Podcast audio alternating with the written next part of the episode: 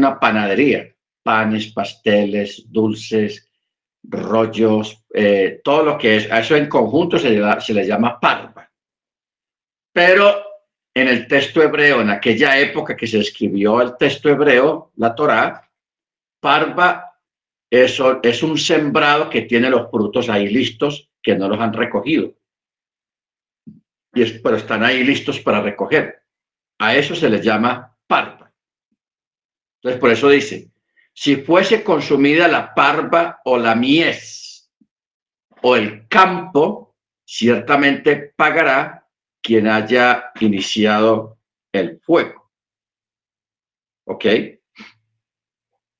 Baruch Entonces, el verso 6 dice, si un hombre entrega a su prójimo dinero o objetos para que los guarde y sucede que esos objetos le fueron robados a la persona que los estaba guardando, y si el ladrón es hallado con esos objetos robados, pagará el doble. Si el ladrón no es hallado, el dueño de la casa se acercará a los jueces y declarará que él mismo no fue el que robó. Porque pronto el que guardó los objetos dice, no, usted me los trajo aquí para robárselos y acusarme a mí, hacerme quedar mal. Entonces él tiene que ir a los jueces. Esto es en caso de que no aparece el ladrón. No se supo quién fue el dueño de los objetos irá a los jueces o la corte y jurará de que él no fue el que robó estos objetos. ¿Ok? Por tanto, por todo asunto delictivo, ya sea un toro, un asno, una oveja, una vestimenta o cualquier objeto perdido acerca del cual se diga, este es, ante los jueces llegará la causa de ambos y a quienes los jueces hayan culpable pagará el doble a su prójimo. A su prójimo. O sea, ustedes saben que hay gente astuta, aquí los llaman vivos, gente muy viva, que alguien en un lugar público se encuentra un objeto, un reloj, un anillo, una cadena, cualquier cosa, entonces viene otro vivo y dice, ah, eso es mío, eso es mío, sin ser de él, sino que la está pasando de vivo para adueñarse del objeto que encontró el otro. Entonces, eso es lo que está diciendo acá, de que eh, esa, este tipo de casos es llevado a la corte y la corte decide quién es el verdadero dueño, porque puede aparecer un vivo reclamando el objeto que es de él y también puede aparecer el dueño. Entonces existe la duda. ¿Quién es el dueño realmente? ¿El primero o el segundo?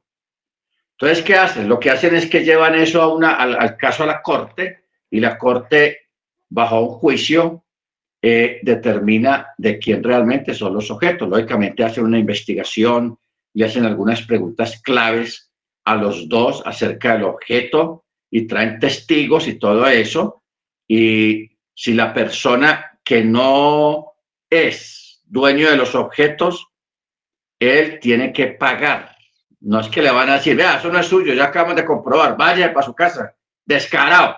No, sino que lo, lo, lo le cobran el objeto. Se lo cobran, porque ese objeto de todas maneras tiene un dueño. ¿ok? Tiene un dueño. Las cosas no aparecen así como así. Todo es de alguien. ¿Ok? Bueno, verso 9. Si un hombre entrega a su prójimo un asno o un toro, una oveja o cualquier animal a guardar, el animal muere, sea la oveja o el asno o el toro, es lesionado captados que nadie, o sea, los robas y que nadie lo Un juramento de entre de que lo está dando entendió su su dueño aceptará y este pagará.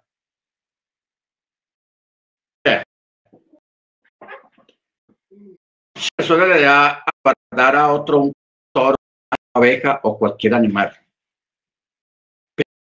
Pero el animal se muere, cualquier se lo lleva. Entonces, la persona haciendo justo de que no tenga que el el animal, entonces es exhibido. Ahora, rabínicamente se establece que la persona quiere voluntariamente, quiere voluntariamente darle una compensación al dueño del animal porque el animal se murió estando al cuidado de este, porque lógicamente pues ah, hay gente que no le pone cuidado a las cosas de los demás, que, que, lo, que las tienen no las cuidan de la forma de vida o no saben cómo cuidarla, entonces la persona, cuando el animal muere, entonces se siente mal en su conciencia y quiere de pronto darle alguna compensación al dueño del animal que se lo dio a guardar. Ahora, si en el momento que el animal le pasa algo, el dueño del animal estaba ahí con el otro, el que le está guardando, entonces no hay ningún problema, ni hay acusación, ni hay eh, una forma de, de pagar algo por cuanto el dueño del animal estaba ahí presente. Y él pudo haber lidiado la situación del animal, porque él conoce el animal más que el otro. ¿Ok? Entonces, ahí sí no hay compensación, no hay pago alguno. ¿Estamos? Por eso dice el verso 10, un juramento al Eterno habrá, porque el guardián deberá jurar en efecto que sucedió tal como lo afirmó y que él no extendió su mano sobre el animal para utilizarlo en su propio beneficio o para hacerle daño. ¿Ok? Entonces, el animal o el objeto sufrió un accidente, entonces será responsable por los daños causados por los accidentes.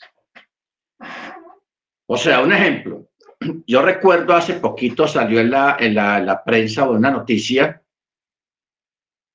donde una, una señora lleva su carro a un taller de mecánica para que le hagan una pequeña reparación. Y le dijeron, ah, bueno, eh, la reparación va a durar tres días, venga dentro de tres días por el carro. Ah, listo, a los tres días vengo.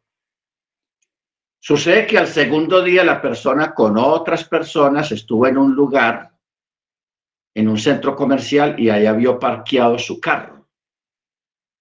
El que tenían supuestamente en el taller, lo vio parqueado allá.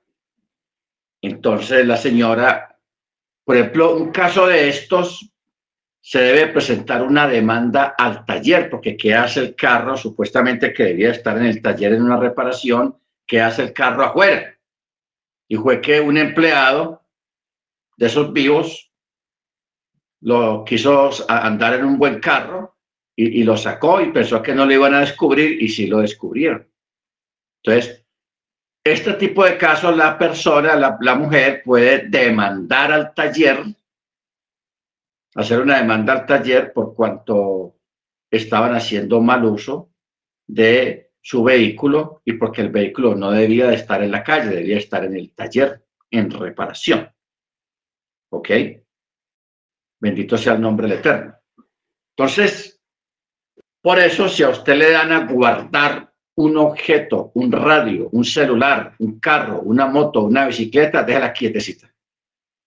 No la mueva, no la tome, no haga uso de eso porque puede tener la mala fortuna de que se dañe en sus manos, se dañe la moto o el carro lo que usted tenga, se dañe en sus manos, entonces mejor dejarlo todo guardadito sin tocarlo porque ese es el compromiso, no tocar el objeto. ¿Ok? Baruch Por eso dice, un juramento del Eterno habrá entre ambos de que no extendió su mano sobre la propiedad de su prójimo. Y su dueño lo aceptará y no pagará. Pero si le fue robado, pagará a su dueño, por no poner cuidado. Si fue lesionado mortalmente, entonces traerá testigos por el animal lesionado y no pagará. En caso de que la lesión que haya tenido el animal o, el objeto haya sido sin, sin su mediación, que él no tuvo nada que ver en ese asunto de la, de la lesión. Si un hombre pide un objeto o un animal prestado a su prójimo y este objeto se daña o el animal se muere, no estando su dueño con él, ciertamente pagará por el, por el objeto dañado. Pero si su dueño estuviera con él, no pagará, lo que vimos ahora. Si era alquilado, habrá venido a cambio de su alquiler. Si, si el objeto fuese alquilado. Entonces ahí ya viene una investigación para mirar a ver qué fue lo que pasó, por qué se dañó el objeto, si fue que el objeto ya se iba a dañar y se dañó precisamente cuando estaba en manos del, del rentador, del arrendador, o simplemente fue una, una, un descuido o un mal uso del objeto que tuvo el que lo alquiló, tanto sea el animal o sea un objeto. ¿Ok? Hermana Beatriz, ¿lleva a decir algo?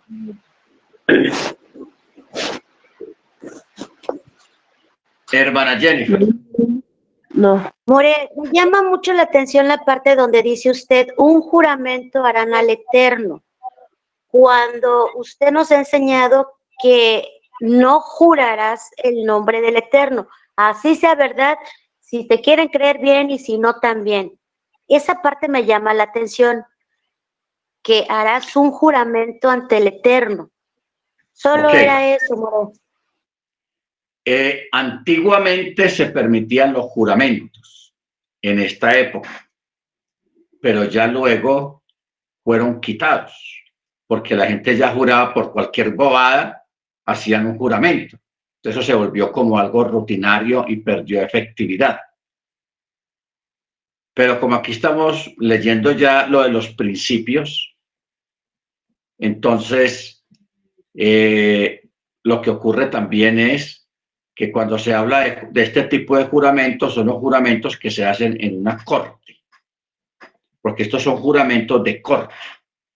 Por eso hablábamos de que en una corte, al menos en Estados Unidos, le pone una Biblia en la mano de la persona, que la persona ponga la mano sobre, su, sobre la Biblia y diga, jura usted por sobre esta Biblia de que usted va a decir la verdad y nada más que la verdad.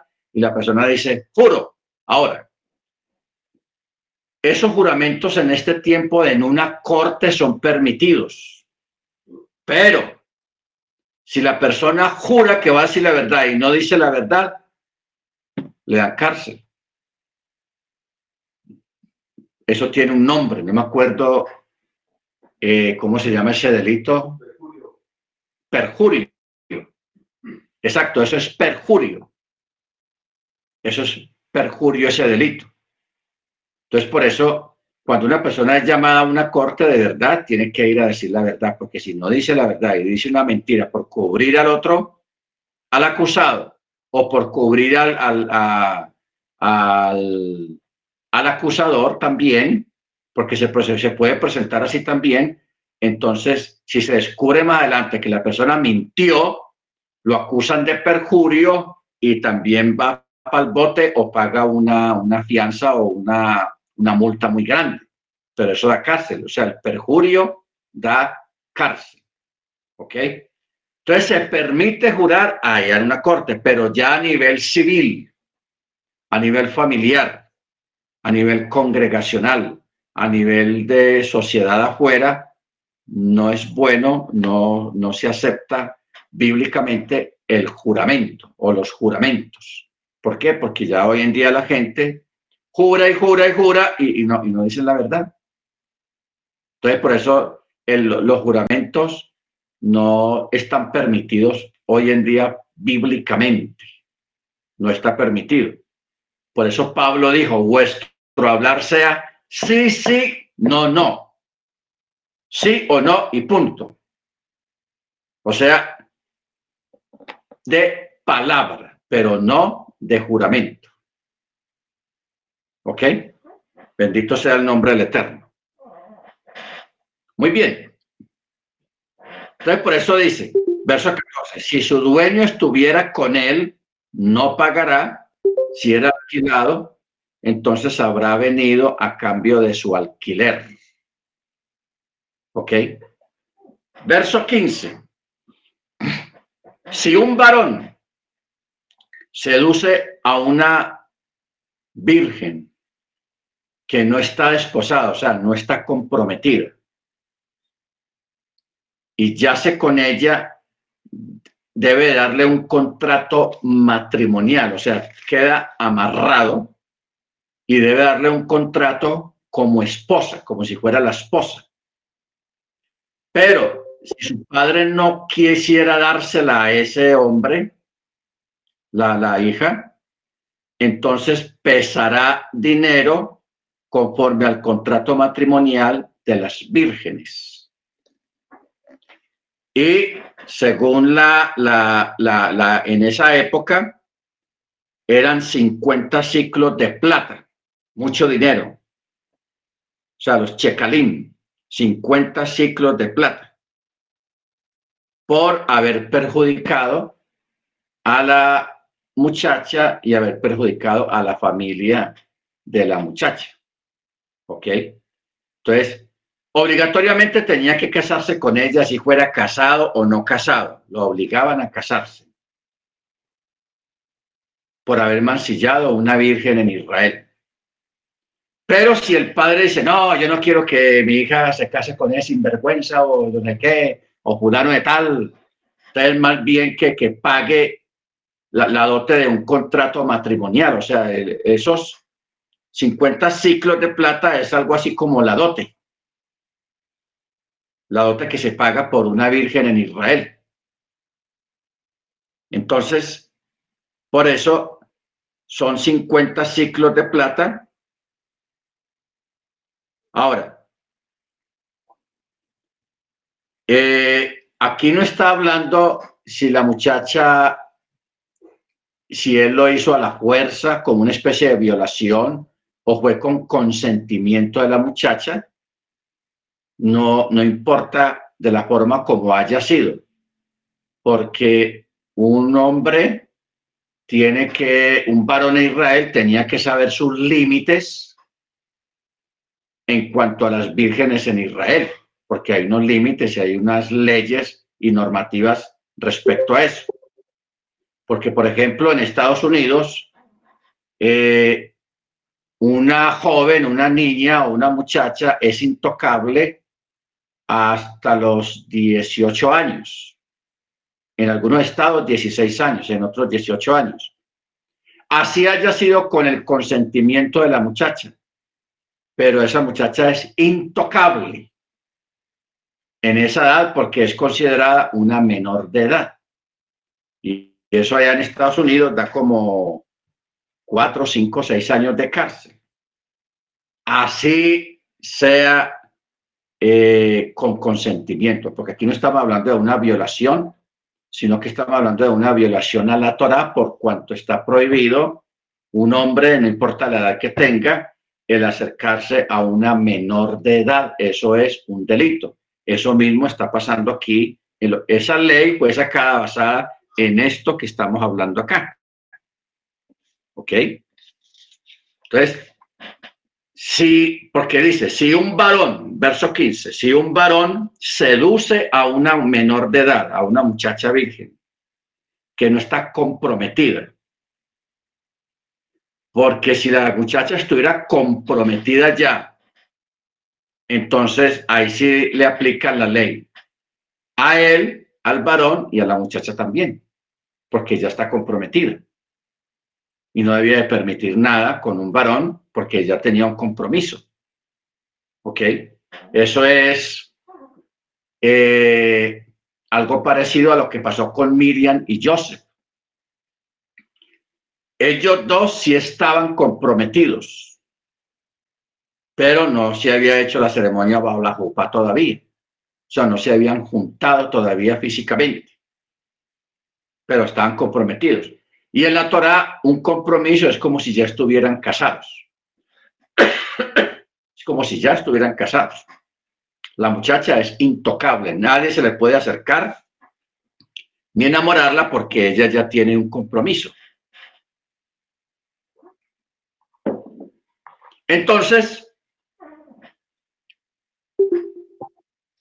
el caso de Miriam y Joseph, cuando Miriam empieza a verse de la barriguita que está en embarazo y Joseph no sabe nada de lo que ha pasado realmente, entonces él dice, uy, y él sabe la sentencia que hay sobre ella, que ella tenía que ser lapidada, o sea, tenía que morir porque ella estaba comprometida.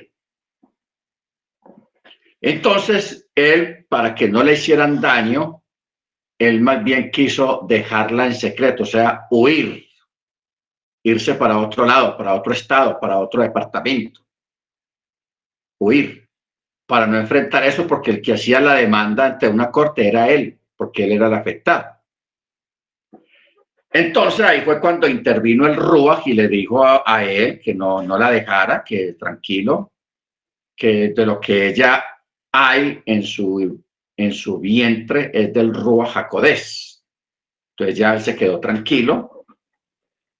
Él se quedó tranquilo ya en ese aspecto. ¿Ok?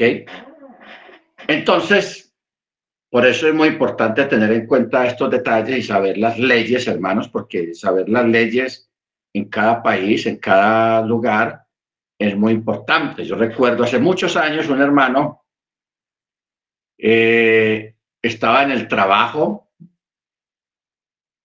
y por allá le, le dio ganas de, orinar, de echarle agüita a las matas y se hizo en un lugar, una orilla de la carretera, sin, sin saber que al otro lado de los arbustos donde estaba habían casas.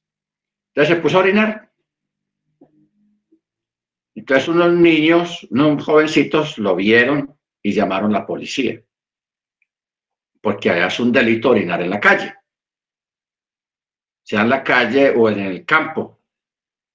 Hay que buscar un lugar discreto donde no haya nadie realmente para usted hacerlo, pero si hay gente, no lo haga porque eso es penalizado. Ese hermano tuvo que hacer un tiempo en la cárcel porque eso ya se, se complicó todo, porque llamaron a la policía y como unos niños fueron los que lo vieron, entonces eso es un delito allá, en, Estados Unidos. ¿Ok? Aquí en nuestros países, en Colombia o en México, eso es un paseo. Que no debería ser así tampoco, porque es de mal gusto una persona en una acera o en un muro por ahí orinando, eso, eso, eso tampoco es como que sea como muy bueno de, de ver. Y eso es feo y desagradable. Entonces, eso es muy, muy importante tenerlo en cuenta para saber las leyes cuando usted vaya a un país, para que no se meta en problemas con un asunto de estos. ¿Ok? Entonces, por eso el verso 15 dice, debe de darle un contrato matrimonial. O sea, tiene que casarse con la muchacha, obligatoriamente. Si no quiere casarse o el papá no la quiere, no se la quiere dar por esposa, entonces tiene que pagar, tiene que pagar una multa y esa multa eran 50 ciclos de plata, que eso es eh, mucho dinero, mucho dinero. 50 ciclos de plata, eso un dineral. Ah, pero por ponerse a, a, usar, aprovecharse de, una, de una niña, de una menor de edad. ¿Ok? Verso 17. A una hechicera no dejarás vivir. Mire cómo dice este texto, solamente eso es el texto 17. A una hechicera no dejarás vivir, sino que deberá ser condenada a muerte por un tribunal. La misma ley se aplica tanto a hechiceros varones como a mujeres solo que se menciona específicamente a una hechicera porque las mujeres son las que más practican este tipo de cosas, la hechicería. son las mujeres. También algunos varones, pero aquí eh, implícitamente está haciendo alusión tanto a una mujer, como lo dice explícitamente, como al varón también debe de morir si lo descubren ah, practicando asuntos de hechicería. ¿Ok? Hermana Jennifer, ¿ibas a decir algo? No, Morey, tengo apagado mi micrófono. Es que lo tienes encendido. Perdón. Ahora, yo quiero hacerles una pregunta a ustedes. Para ustedes, ¿qué es hechicería? ¿Qué es hechicería para ustedes? O sea, aquí está hablando de que una hechicera no dejarás vivir. Pues es un acto de, es un acto de hacer brujería conforme a recetas o leer las cartas o, o ir a ver a un brujo. Bueno, no sé. Para mí que son personas que tienen como ciertos dones, se puede decir, de adivinación y de hacer menjurjes.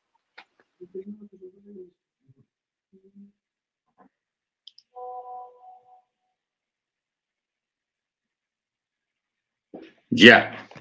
Aquí el hermano Ángel pone, en México está el artículo 177 de la ley, que se llama estupro.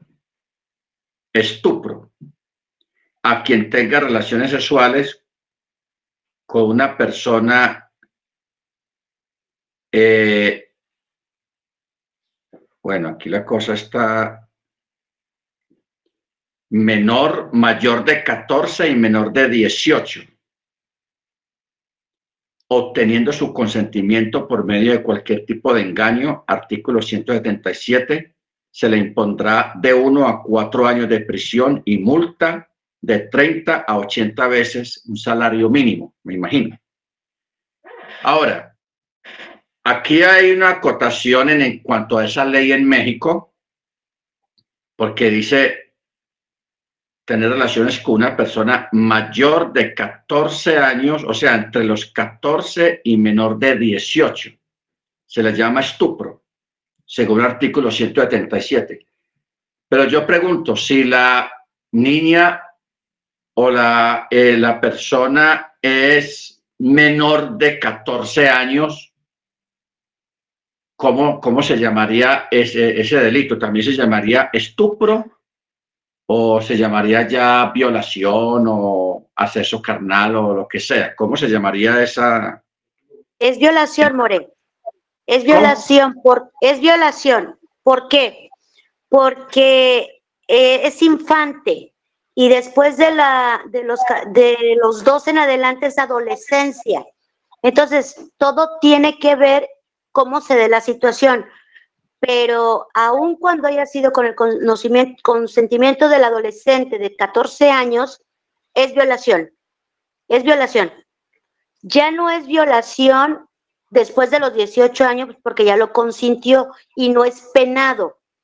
Porque ella dice, no, no abusó de mí, yo quise. Bueno, pero si aún así, si es menor de 18 años, y los papás ven una situación que el varón es mayor de edad, lo pueden acusar de abuso sexual.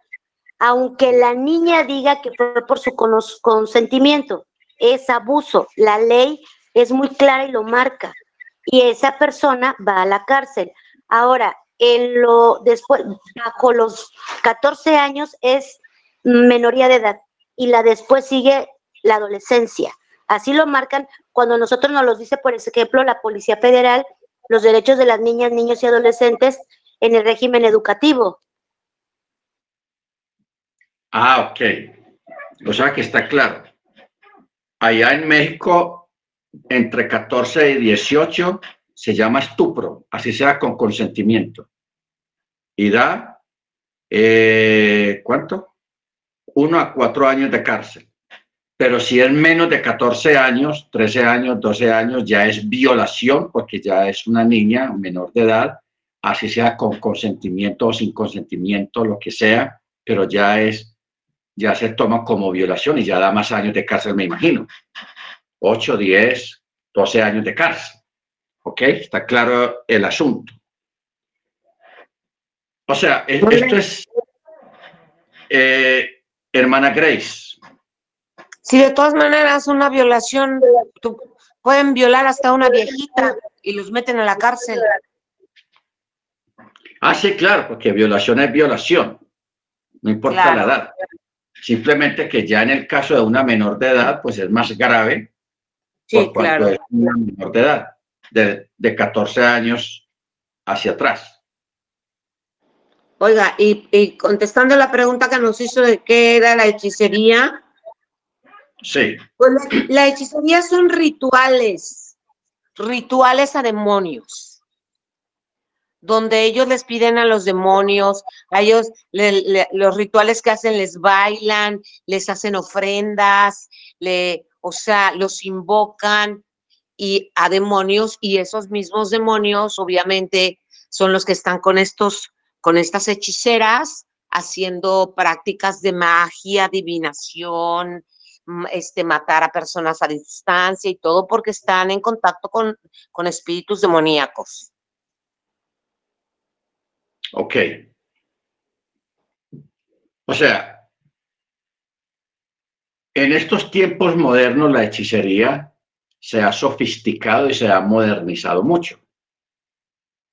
A veces hay personas hoy en día que no distinguen un hechicero moderno. ¿Por qué? Porque los hechiceros tradicionalmente que uno tiene memoria son personas con el pelo largo, sin peinar, con un gorro aquí como brujos y, y tiene una nariz larga, aguileña, como de águila y todo eso. Entonces, es el concepto que la gente tiene de un hechicero, pero el hechicero hoy en día no tiene esa pinta. Es una persona común y corriente, bien presentada, no usa esos gorros negros, ni tiene la nariz puntiaguda, y se peina muy bien y tiene una buena presentación. Simplemente que estas personas siguen practicando las mismas cosas, pero de una forma más sofisticada, más moderna. Por ejemplo, los aquelarres eh, los que son los masones, los que son los llamados Illuminatis, los que son esos eh, cofradías que hay en las universidades, o sea, grupos secretos, porque todas las grandes universidades y en pueblos y en muchos lugares se forman grupos secretos que se dedican a cultivar un culto, donde tienen que ver aquelarres, círculos en el piso, invocaciones a los demonios, que hacer un círculo con sal, que eh, hacer sacrificios, así sea de animales, un gallo, un gato, un perro, y en otros sacrifican seres humanos, pero ya eso lo hacen más en secreto porque trata de seres humanos. Entonces, hoy en día hay un avivamiento de ese tipo de cultos, donde gente prestante, gente muy importante se mete en esos rollos porque son eh, son grupos, son familias o son eh, cultos secretos entre gente pudiente o gente en las fuerzas militares o en la gente de, los millonarios o en las grandes universidades. Se ve mucho esos grupos secretos que que no son masones, pero tienen eh, ese, tipo de, de, aquelarres y de cultos y de sacrificios y de invocaciones, etcétera, etcétera.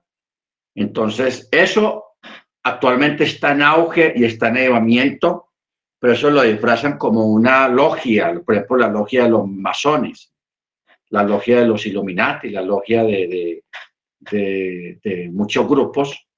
Incluso hay grandes movimientos religiosos hoy en día que nacieron en ese tipo de grupos, ni nadie sabe. Yo ahora no me voy a poner a dar nombres de comunidades religiosas que nacieron en ese tipo de, cosas, pero eso lo hay. Por eso uno tiene que tener mucho cuidado en, en, qué grupo, con qué tipo de personas se mete uno a hablar, porque el brujo de ahora no, no es como la de antes, sino de gente sofisticada, gente elegante, gente bien presentada, que habla muy bonito, etcétera, etcétera, pero tienen este tipo de prácticas.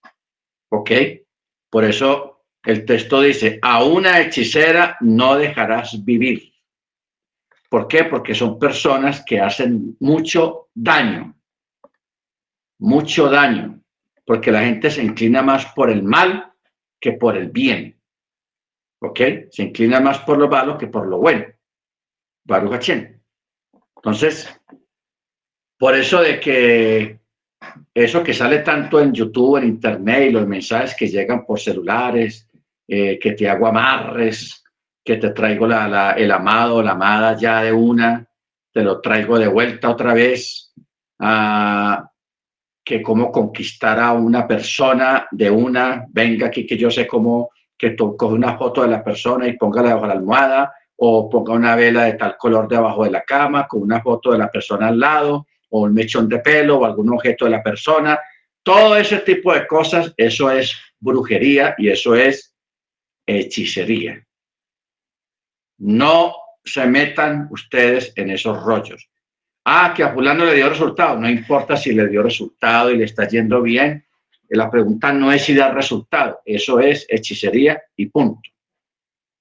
Porque es que a veces la gente se basa es o cede con esas cosas pensando que, que es que eso a fulano le dio resultado. Vea, le, le, cuadró el marido, le cuadró la mujer, le trajo un novio, le trajo la novia, le arregló el problema, le solucionó la, la pelea que tenía con, con el esposo, con la esposa y todo eso, y todo lo hicieron fue basado en brujería, porque lo, más tenaz de eso es que eso en vez de hacer un bien, eso hace un mal. Porque ¿para qué uno tratar de retener una persona al lado de uno a punta de brujería?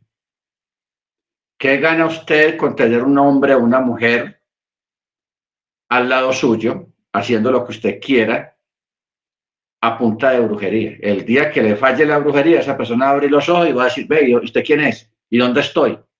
¿Ah? Y ahí, ahí terminan las cosas. Bendito sea el nombre del Eterno. Entonces, por eso no hay como el libre albedrío y no hay como la libertad. No hay como la libertad en el Mesías. ¿Ok? Bendito su nombre. Ahora, también la, la, la, todo esto, porque es que la hechicería o la brujería abarca muchas cosas. Abarca muchas cosas. Que eso es bueno que uno entenderlo para uno no caer en, asuntos de hechicerías o de brujería sin darse cuenta, porque uno de pronto dice, eh, entonces eso es hechicería también. O sea, la rebelión también es hechicería. O sea, al rebelarse, la rebelión también es hechicería. ¿Rebelarse a quién? A la autoridad. Rebelarse a los padres hacer otro tipo de, de, de, situaciones o actuaciones que tienen que ver con rebelarse. ¿Ok? O sea, hay rebeliones que no son malas. Por ejemplo, cuando un pueblo se revela contra un dictador que está tratando mal a la gente, eso no es malo. La gente se está sacudiendo o llegó el momento de, quitar una dictadura. Pero cuando hablamos de revelarse a la autoridad porque quiere ser la autoridad, o sea, suplantar la autoridad, pues ahí ya no es bueno. Pero también la hechicería tiene que ver con cierto tipo de oraciones o de invocaciones, de oraciones que se hacen en, voz baja. No sé si usted recuerda antiguamente los que sobaban los pies, cuando alguien se torcía un tobillo y dice, ah, vaya donde don fulano de tal, para que le sobe el pie o le sobe la mano. Y sí, la, la, persona iba como podía, cojo, o con la mano quebrada o descompuesta, iba allá y la persona untaba una crema en la parte afectada y, empezaba a susurrar palabras, hablar bajito. Entonces la gente decía, eh, esa persona me puso a, susurrar ahí, yo no entendía nada, pero, pero ya me curé, quedé bien. Ese, ese, ese señor o esa señora sabe, sabe sobar. eran llamados los sobadores del barrio. El que sobaba. Esa gente, cuando hace esos susurros, a veces son oraciones, no oraciones al eterno, al cielo, no, sino que son oraciones que se hacen a los demonios para que el demonio haga el milagro de, arreglar el pie o la torcedura o el mal que la persona tenga. O sea, susurrar, susurrar. Por eso usted ve a veces a algunos endemoniados, no todos, algunos endemoniados se lo pasan susurrando, hablando solos por allá en una pared o sentados en una cama y están susurrando cosas y eso son oraciones que los mismos demonios les, les enseñan para que ellos la estén repitiendo y repitiendo y repitiendo y repitiendo. ¿Ok? Entonces, esa es una parte de lo que es el concepto o de lo que es la, la, la, forma de practicar la, la, hechicería haciendo invocaciones, como también haciéndolo a través de, de artes mágicas. O sea, eh, practicar lo que es la magia, porque la magia y la hechicería están conectadas. O sea, usted a veces ve en videos en YouTube de magos que realmente hacen unas cosas tenaces ahí, esa gente que se cambia de vestidos ahí delante suyo, en medio de, detrás de una tela y en segundos se cambian un vestido. Unos son trucos, la mayoría de esos son trucos, muy bien hechos realmente porque dejan a la gente descrestada. Pero hay otros que sí es magia, pero eso es magia practicada a partir de la asistencia de demonios para hacer ese tipo de magia. ¿Ok? Eso no viene del eterno. Yo quiero que recordemos, hermanos, por ejemplo, lo de lo de las lo de Moche y Aarón con Faraón, comparó. Moche tiró su vara al piso y se convirtió en una serpiente o un cocodrilo, como usted lo quiera tomar. No era una estatua de un animal, sino que era un animal vivo. Entonces, Faraón dijo, ¡ah! Y mandó a llamar sus magos. Y los magos, haciendo invocaciones y me imagino susurrando, también tiraron sus varas y se convirtieron en cocodrilos o en serpientes. O sea, hicieron lo mismo, imitaron. Imitaron el poder del Eterno, porque el cocodrilo, la serpiente de Moche, fue por el poder del Eterno. Pero aquellas otras serpientes o cocodrilos que aparecieron ahí, que lo, también los crearon los magos de Faraón, no fue con poder del Eterno, sino por poder de fuerzas oscuras. Pues, ok, cojot, fuerzas oscuras. Entonces, ahí vemos lo que, y ratificamos lo que dice Rabchaul, Pablo que Hasatán, que el Eterno lo reprende, se disfraza como ángel de luz. O sea, tratando de imitar lo que el Eterno hace. Lo imita. Cosas que el Eterno hace, también las imita. Porque cuando usted ve todo el relato, usted ve que algunas plagas los magos de Faraón las hicieron también. Las imitaron también, fueron capaces. O sea, para mí el, acto del agua en sangre, eso me pareció un portento tenaz. Convertir todo en sangre. Aún el agua que estuviera guardada por ahí se, se convertía en sangre. En la casa de los egipcios. Si tenían agua guardada, en sangre. No tenían de dónde tomar agua. Y los magos de Faraón también hicieron eso, fueron capaces de hacer semejante hazaña. ¿Ok? Entonces, es importante que nosotros tengamos presente estas cosas para que no sea confundido. Y ojo con el texto. Hasatán, que el Eterno lo reprenda, se disfraza como ángel de luz, engañando a muchos. Entonces, de ahí, de que hay gente allá afuera que quiere impresionar, quiere atraer personas con milagros, susurrando palabras y atribuyéndole eso al Eterno. No, eso es de Dios, eso es de Dios. Eso no es de Dios. ¿Cómo se sabe lo que es de Dios a, lo que es del Eterno?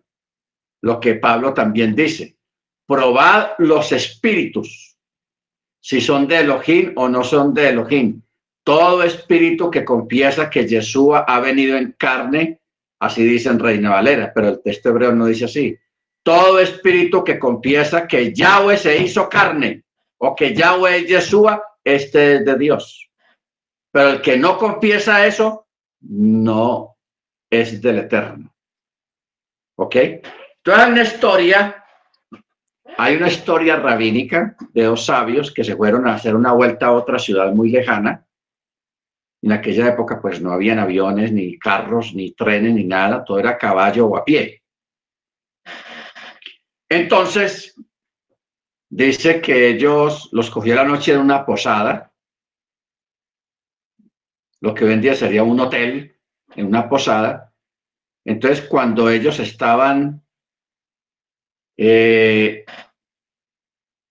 cenando, vino una mujer que la, que servía pues las comidas a los comensales ahí en el restaurante y les trajo agua a los dos, dos vasos de agua. Entonces, uno de ellos se tomó el agua de una, pero el otro le dio desconfianza. Vio algo raro en la mujer y dijo, no, yo no me voy a tomar ese vaso de agua. Entonces él distraídamente lo tiró al piso, como para simular que sí se tomó el vaso de.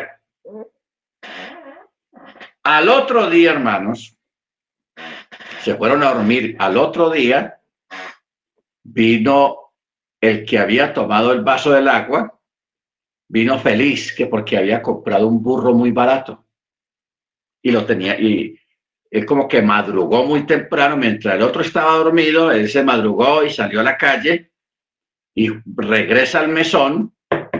Mira, era un rabí, mira rabí, mira el burro que compré, mira qué bueno, me, me, me costó poco dinero, es una ganga, una ganga y feliz el hombre con el burro. Entonces el otro le dijo, eh, monta el burro, montate sobre él. Y el otro, ah, listo, se montó sobre el burro. Entonces el otro, el que no tomó el agua, cogió un vaso de agua y se lo tiró al burro. Se lo tiró. Inmediatamente, hermanos, eh, desapareció el burro y apareció el, el, el rabí montado sobre la espalda de una mujer. O sea, la mujer se había convertido supuestamente en un burro y que este rey lo había comprado. Pero entonces era un hechizo. Era un hechizo. ¿Ok? Porque para que usted sepa, muchos de los hechizos o cuando usted tenga desconfianza de algo que, que, usted cree que está viendo, porque eso es la magia. Así es como funciona la magia. Usted lo hacen ver cosas que no son, pero están ahí, usted la está viendo. Pero si usted tiene desconfianza de lo que está viendo, tírele agua. Coja un vaso de agua y tírele agua. No hay necesidad de echarle un baldado de agua o mucha agua, solamente que eh, eso que usted cree que, que está viendo o tiene desconfianza, con, con que tenga contacto con el agua, se va el hechizo. Se desaparece el hechizo inmediatamente tirándole agua. Así hizo este rabí con el otro. Le tiró agua al burro y cuando menos piensa desapareció el burro y apareció la mujer ahí en el piso y, el otro montado sobre la mujer como si fuera un caballo, un jinete. Entonces, claro, el otro quedó preocupado y, hizo el ridículo delante de la gente porque eso fue en la calle. Porque él pensaba que había comprado un burro y bien barato. Entonces, todo este tipo de cosas, hermanos, eh, es bueno uno establecer y, probarlos. O sea, antiguamente y aún todavía se pueden probar con agua. Pero hay otras cosas que no basta, no basta el agua, sino que hay que hacer la prueba que dice Rab Shaul, probad los espíritus, si son de Elohim o no son de Elohim. Por eso es que aquí tenemos la consigna. Yahweh es Yeshua y Yeshua es Yahweh. Y eso es lo que dice Pablo. Lo que pasa es que el texto, ahí lo alteraron. Alteraron el texto. Alteraron el texto y pusieron todo espíritu que no confiesa que Yeshua ha venido en carne, eh, no es de Dios. Pero todo espíritu que sí confiesa que Yeshua ha venido en carne, sí es de Dios. O sea, alteraron el texto por una, de una forma ridícula, realmente, porque el texto original dice, todo espíritu que no confiesa que Yahweh se hizo carne o que Yahweh es Yeshua, no es de Dios. Pero el que confiesa que Yahweh es Yeshua, este sí es de Dios. ¿Ok? Entonces, ya tiene usted prácticamente una forma de probar y no es te reprendo en el nombre. No, simplemente preguntarle, óigame, ¿usted cree que Yahweh es Yeshua y Yeshua es Yahweh? Si la persona o el aludido te dice que sí, yo creo, ese es de Dios y ahí no va a pasar nada. Pero si la persona le dice, no, no, no, no, no, yo soy dualista, no, no, no, son dos dioses. O otro te dice, no, soy la Trinidad, yo creo en la Trinidad. Ese no es de Dios. No importa que tenga la misma Biblia en la mano que usted tiene, no importa que haga lo mismo que usted hace, el asunto es lo de adentro, el espíritu que hay en la persona. ¿Ok? El espíritu que hay en la persona. Baruch Mire usted hasta dónde hemos llegado con esta con esta, este verso 17. A una hechicera no dejarás vivir. Punto. Nos lleva al Brihadachá porque en este tiempo eso de afuera está lleno de espíritu de error, de espíritus demoníacos. Hoy en día ya los demonios ya no se manifiestan como lo hacían antes, con rostros feos, con gente eh, horrenda, horrible, ya eso pasó. Ya ahora, ahora en este tiempo todo es sofisticado. Usted puede ver una persona, Biblia en mano, bien presentado, con unas palabras bien bonitas, que habla bien de Dios, que habla bien de la Biblia, pero pruébalo Óigame, señor predicador, ¿usted cree que Yeshua es Dios? ¿Es Yahweh? Esa es la pregunta clave. Si la persona te dice, no, yo creo en la Santísima Trinidad, Dios Padre, Dios Hijo, Dios Espíritu Santo, tres personas y un solo Dios verdadero, que eso lo, ese tipo de expresiones no las sabemos todos. Eso no es de Dios y eso es lo que Pablo dice allá en las cartas, probad los espíritus. Entonces, ya prácticamente tenemos dos formas de probar los espíritus. Uno, si usted duda de lo que está viendo. O sea, yo recuerdo a una persona que fue a un show de un mago en la calle, porque eso era afuera. One show. Entonces, puso un pollito, un pollito recién nacido. Pues ya estaba, tenía por ahí unos 10 días de nacido. Pollito chiquito. Le amarró al cuello del pollito una cuerda que iba amarrada a un, a un chasis de un camión de una mula, un camión de esos de 18 ruedas, cargado. Entonces, ¿cuál era el detalle aquí? Que lo que jalaba, o sea, la gente veía un pollito, pero ahí no había un pollito, era otro camión, jalando otro camión, una grúa grande jalando un camión. Pero a través de, esas cosas, de esos hechizos, la gente veía un pollito. Y uno decía, todo el mundo decía, un pollito jalando un camión. Pero ahí se había colado alguien. Entonces lo que hizo fue que le tiró agua al supuesto pollito. Y cuando él tira el agua al supuesto pollito, el pollito desaparece y apareció la grúa. Era una, lo que llaman antiguamente un encantamiento. Ver lo que no es. ¿Ok? Entonces, cuando usted le diga, vea, eh, allá en, un lugar, en, el culto, en el servicio, cae oro, le aparece oro en la mano de la gente. Y la gente se va para allá a buscar el oro. Y la gente ve el oro, pero eso no es oro. Échele agua y verá qué es lo que aparece ahí. ¿Ok? Entonces, por eso dice la escritura, mi pueblo perece no por falta de pan ni de comida, sino por falta de conocimiento. Por eso es importante las parachot, porque las parachot, open mind, nos abren los ojos en muchas cosas. ¿Ok? Baruch Hermana Seña. Sí. no sé si tiene que ver con lo mismo, pero es una inquietud que tengo. Son dos. Una vez encuentro en YouTube cuando uno está buscando por la parashat o buscando estudios.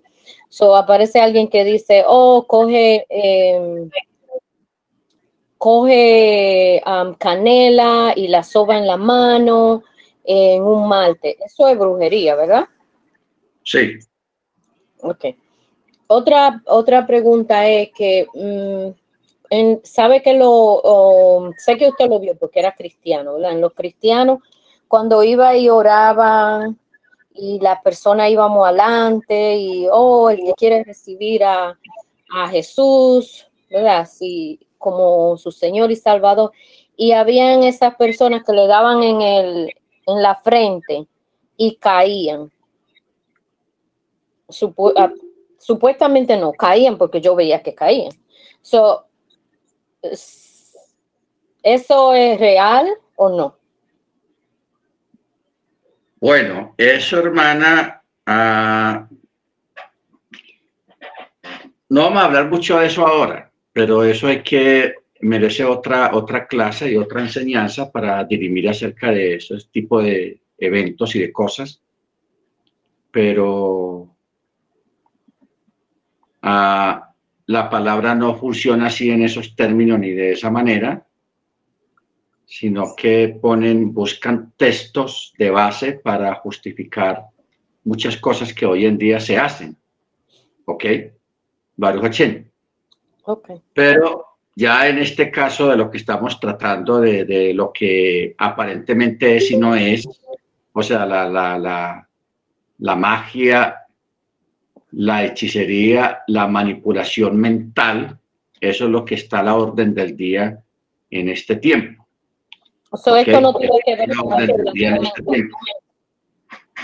Pero ya de eso, yo sí traté una vez acerca de ese tema, lo que usted está planteando, hermana, pero no creo que podamos hacerlo esta noche, esta tarde, para que podamos avanzar un poquito con, con la paracha.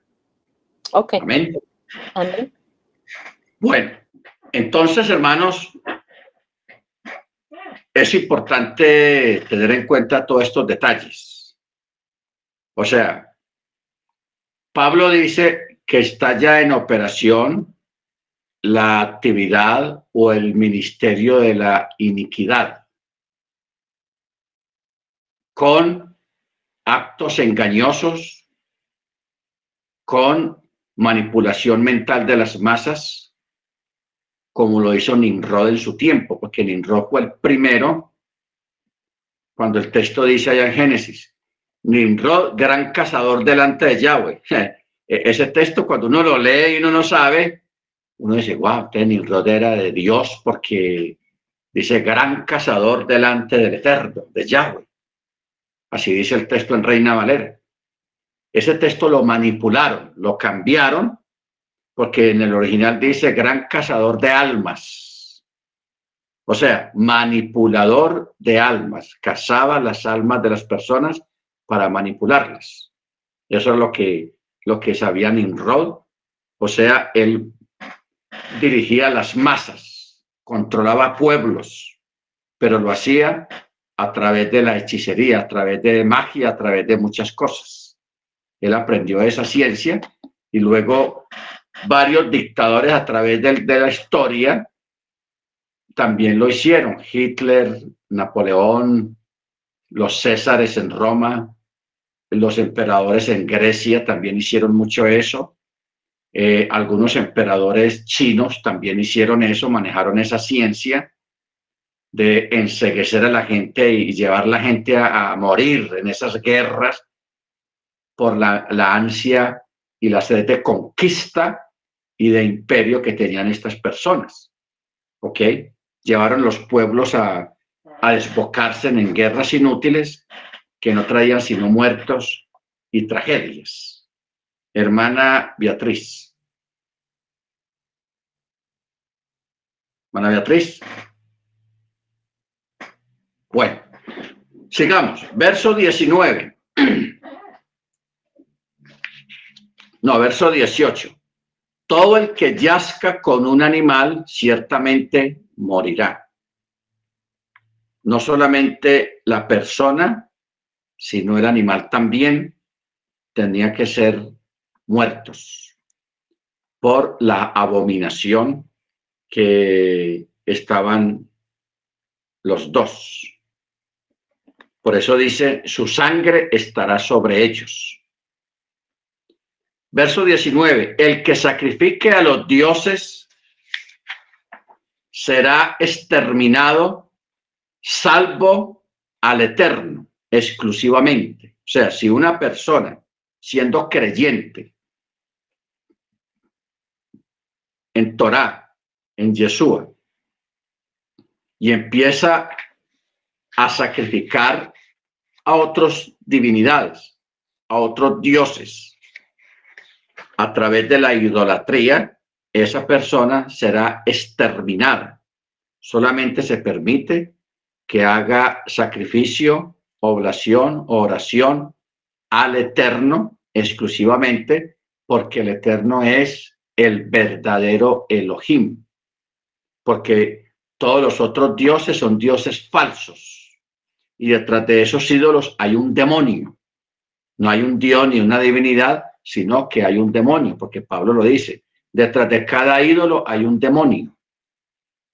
Entonces la persona pensando que está adorando a San Gullito, a San no sé quién y a un ídolo por ahí, y realmente está adorando es a un demonio que está detrás de ese ídolo, ante quien la persona está presentando sacrificios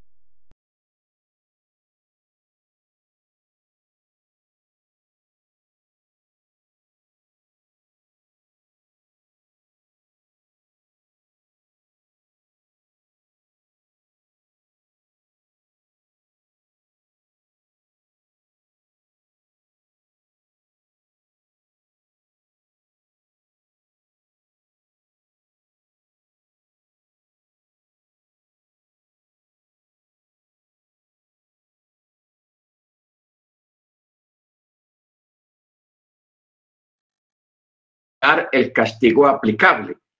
De igual modo, en este caso, La frase, la frase dice, si lo humillas de cualquier modo, expresa una amenaza como diciendo, eventualmente recibirás tu merecido si lo haces. ¿Por qué? La respuesta se da en la segunda cláusula. Cláusula. Pues si él clama a mí. Ojo con esto. Esto está interesante. Voy a volver a leer el texto. Verso 22. Si los humillas de cualquier modo, pues si ellos claman a mí, ciertamente escucharé su clamor.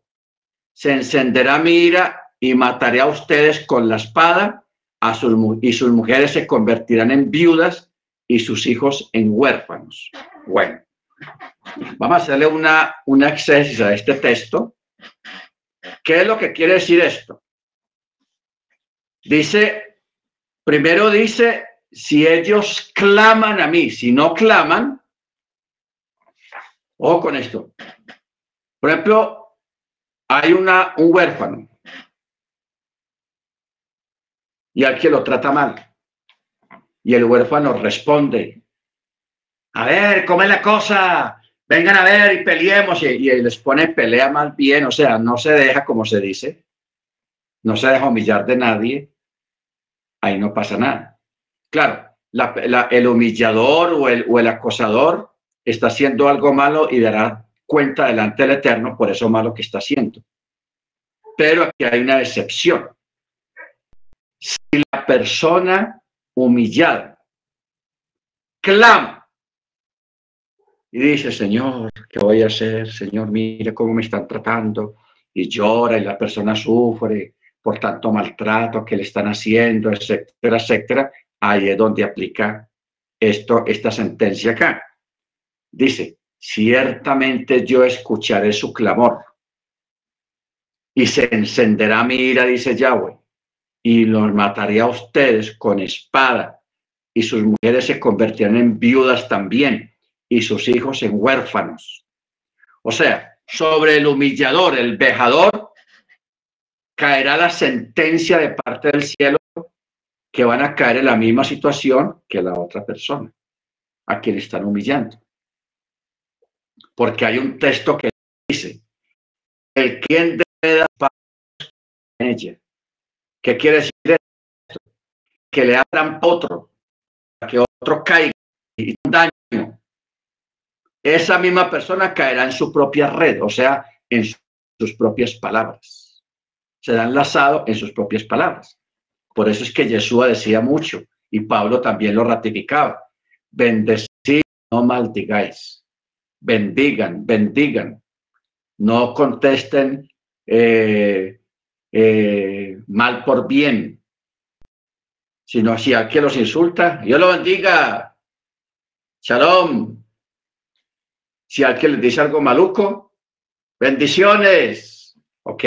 Porque si usted responde de la misma manera con otra maldición, eso es lo que se vuelve en contra suya. Se vuelve en contra de usted. Por eso dice, el que tiende red a sus pasos caerá en ella. La otra persona con sus maldiciones que te dice y las cosas malas que te hace, dará cuenta al Eterno de todas maneras. El problema es cómo responde usted a la maldición, cómo responde usted al insulto, cómo responde usted a la vejación. Ahí está la cosa. Por eso dice, si la persona se humilla delante del Eterno y sufre y no responde mal con mal, entonces ahí donde aplica, ciertamente escucharé su clamor. ¿Ok? Entonces es mejor, es mejor cogerla suave. No ser un humillador, no ser un vejador, quedarse calladito, dejar la gente tranquila, tener más bien rajen y misericordia, que atraer sobre nosotros juicio y castigo y miseria. Pero esa gente está endemoniada, ¿verdad, More? Porque esa Señora, gente que esa gente que daña, ofende, insulta, es gente que también está endemoniada y uno tiene que detectar eso porque nuestro Adón Yeshua nos abre, nos abre oídos espirituales y ojos espirituales. Entonces detectas que esa persona tiene algún demonio. Y por eso te tienes que quedar callada, porque sí, que Dios te bendiga y bye.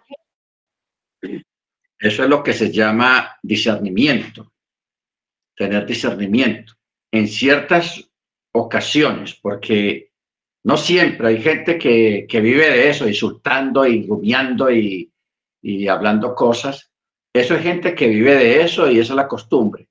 Pero si hay unas excepciones, hay unos casos que hay que examinarlos con lupa y para uno detectar si son demonios o son cosas que no son naturales, para uno ya eh, reprender y no emparejarse. Por eso uno nunca se debe emparejar con el abusador ni con el,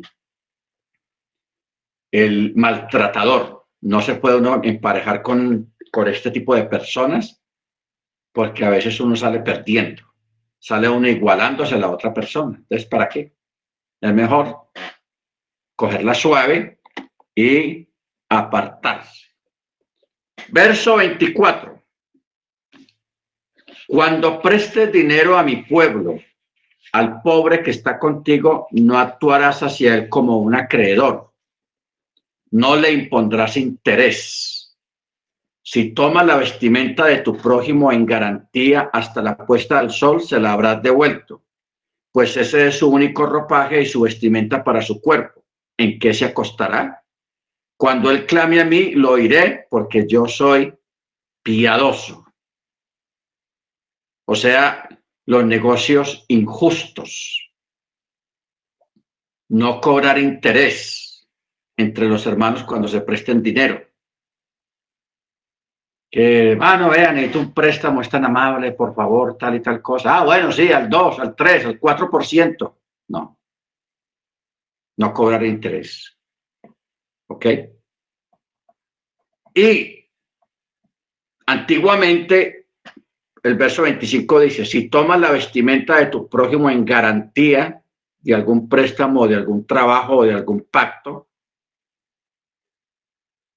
recuerda que los talit, o sea, el manto, o sea, antiguamente, en la época antigua, incluyendo la época cuando Machía estuvo aquí en la tierra, los talit eran costosísimos, o sea, un manto que usaba el judío era muy costoso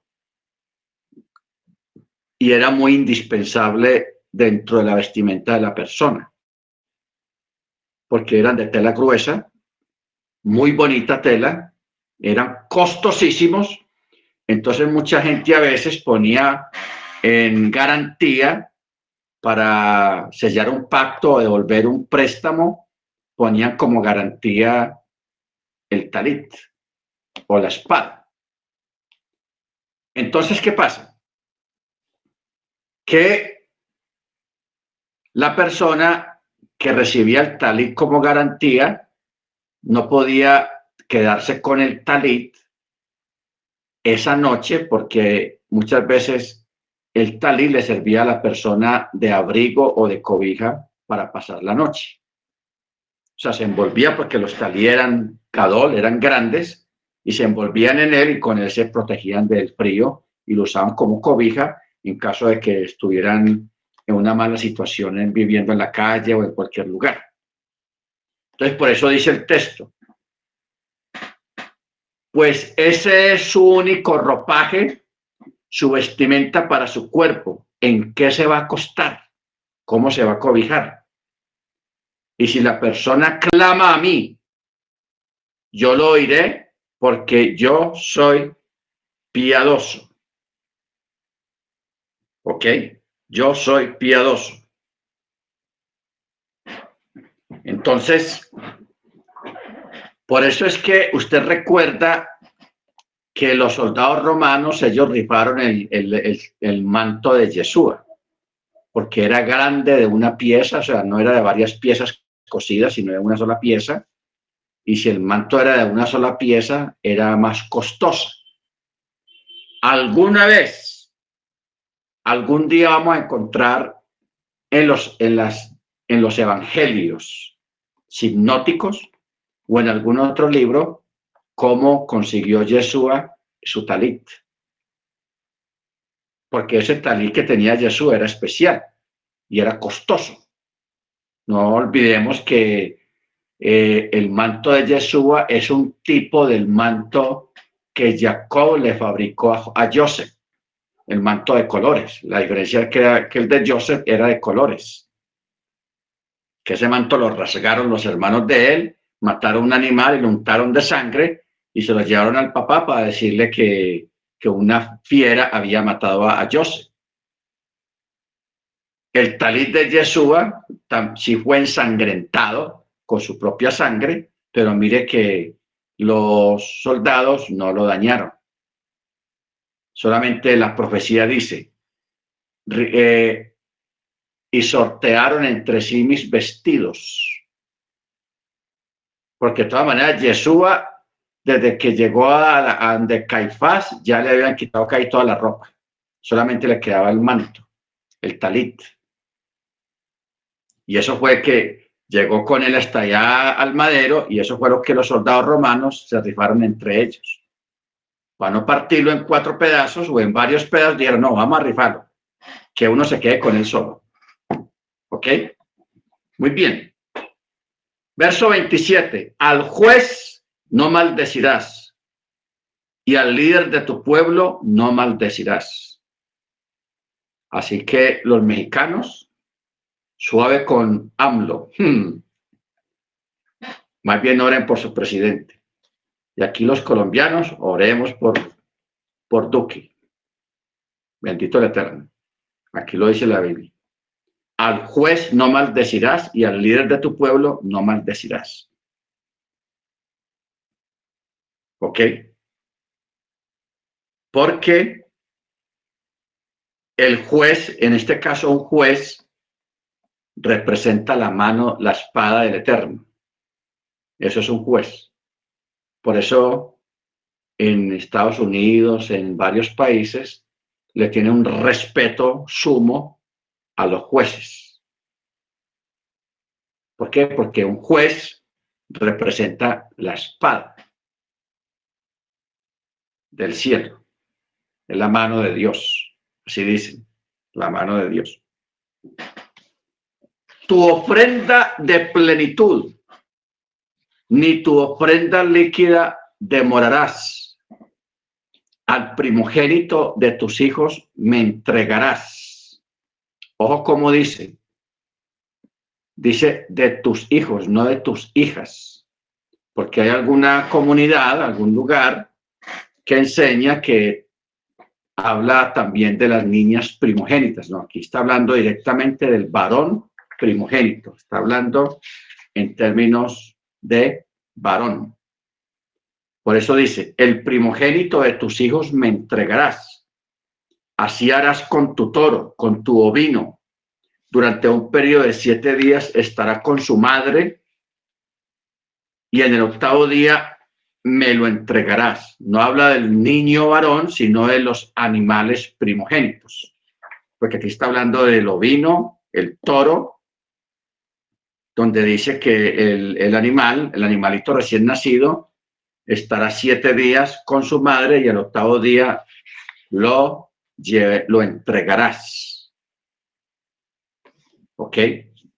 Baruch O sea, esto es interesante. Es interesante ah, cuando habla de los del primogénito. Más adelante, pues nos vamos a dar cuenta de que el niño primogénito de una casa podía ser redimido. Podía ser redimido. O sea, los padres pagaban un precio por el niño para si querían quedarse con él. Si ellos no se quedaban con él y lo querían ofrecer al Eterno, porque es del Eterno todo primogénito, entonces ellos a los siete, ocho años llevaban al niño al templo y se lo entregaban a los sacerdotes. Y allí el niño se convertía en levita. En levita. ¿Ok? Y allí el niño se quedaba y se, ya se convertía en un levita, recibía entrenamiento para trabajar en el templo durante el resto de su vida, se podía casar, etcétera, etcétera, normalmente. O sea que cuando hablamos de los levitas, estamos hablando de eh, niños varones primogénitos que fueron entregados al Eterno porque son del Eterno y allí se dedicaban al servicio del Eterno. ¿Ok? Si los padres no querían llevarlo, entonces pagaban el precio del rescate del, del niño, porque todo primogénito aquí dice muy claro, es del Eterno. ¿Ok?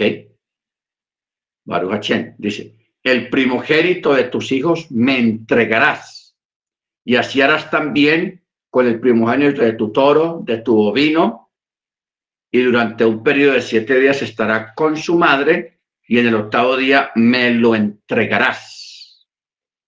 Gente de santidad serán para mí. Carne de animal lesionado en el campo no comerán al perro echarán esa carne o a un gentil. ¿Ok? Ahora, yo quiero, hermanos, que nosotros no adquiramos malas costumbres de Torah, porque la Torah puede llevar a malas costumbres. ¿Ok? Nosotros no tenemos por qué llegar allá. Me explico. Para un judío ortodoxo, una persona no judía es un perro. Ellos lo consideran un perro, o sea, lo peor que hay en este mundo. Así sea una señora elegante, recatada, pero si no es judía, es una perra. Para un judío ortodoxo. A pesar de que el Eterno más adelante empezó a rectificar esas cosas, suavizar el vocabulario en ese sentido, muchos ortodoxos se quedaron con ese vocabulario y por eso existen peyorativos de parte del judío ortodoxo hacia los no judíos. Una palabra despectiva que ellos tienen es goy, goy. Este goy, o sea, cuando un judío lo quiere insultar a usted, le dice este goy o le dice una palabrota en, hebreo o en inglés o en otro idioma, porque hay palabrotas hebreas también hmm, que no se pueden repetir por aquí. Bueno.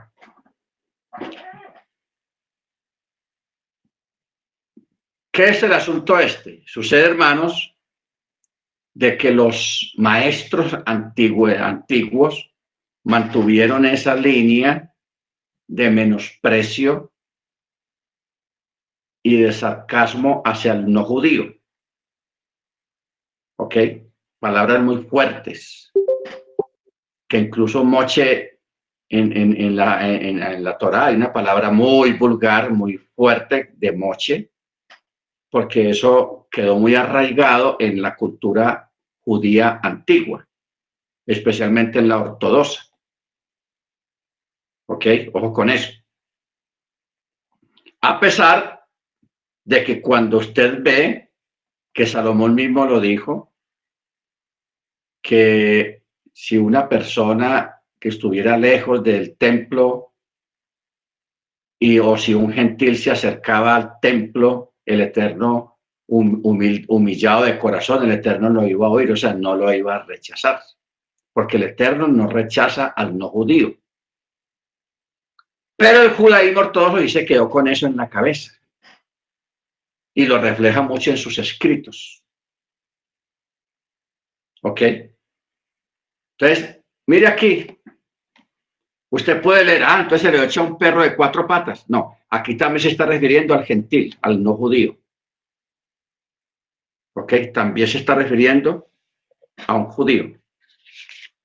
El mismo Rachi lo reconoce, dice, en términos de esta ley, un gentil es igual a un perro. ¿Ok? El gentil es igual que el perro en el sentido de que está permitido entregar o vender a un gentil la carne de un animal lesionado mortalmente, del mismo modo que está permitido darla a un perro. O sea, se compara un perro con un gentil. ¿Ok? Bendito el Eterno. Ahora, ¿por qué estoy hablando yo de esto, hermanos? Para que usted no se le vaya a subir a la cabeza el llamado que usted tiene ahora, su posición como hombre o como mujer de Torah, y, y, vamos a coger las malas mañas, porque son malas mañas del judaísmo ortodoxo. Usted, a una persona afuera que no guarde Torah, que no celebre Shabbat, que no celebre las fiestas,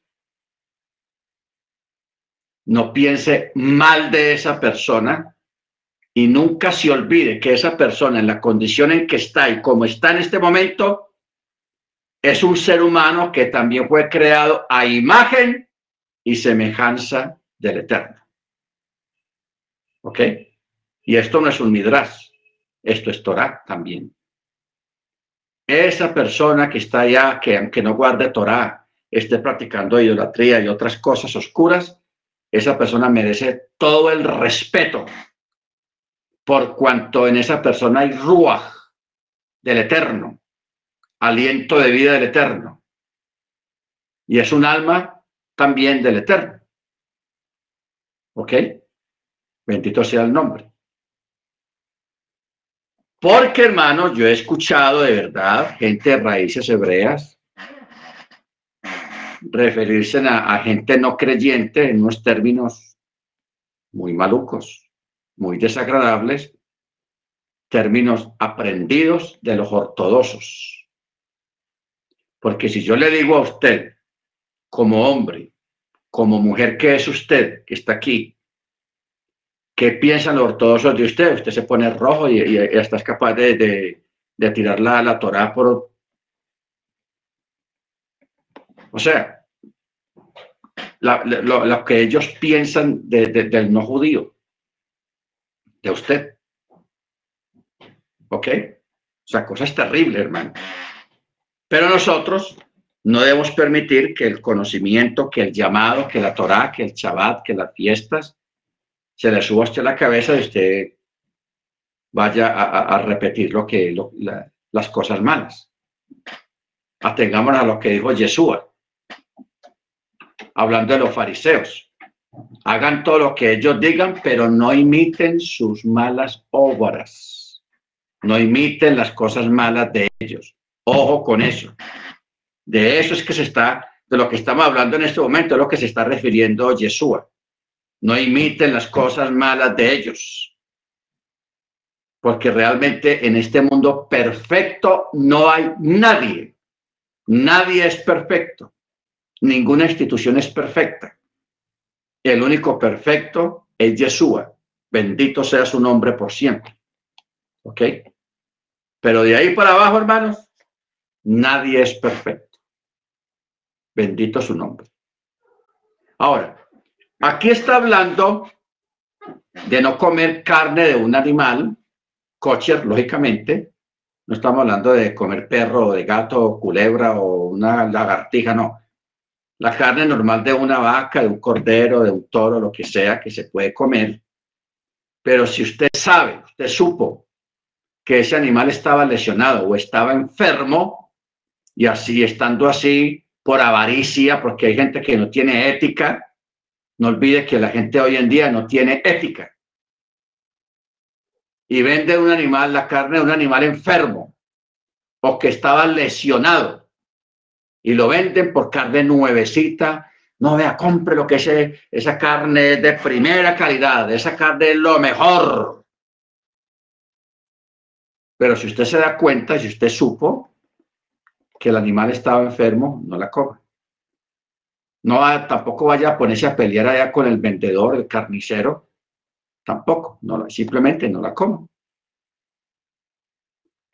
Échesela a los perros o regálesela a una persona menesterosa que necesita comer. Ahora, si usted es muy pulcro y quiere extender su pulcritud, échesela al perro nomás, pero no la regale a otra persona. ¿Ok?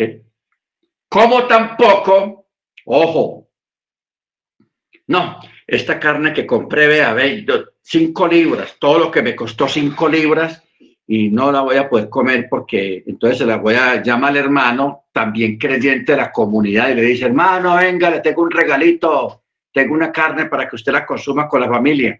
Tampoco, porque ese hermano es creyente y tú te estás aprovechando de su ignorancia. Eso es una falta a la Torah. ¿Ok? O sea, seamos correctos en todo lo correcto.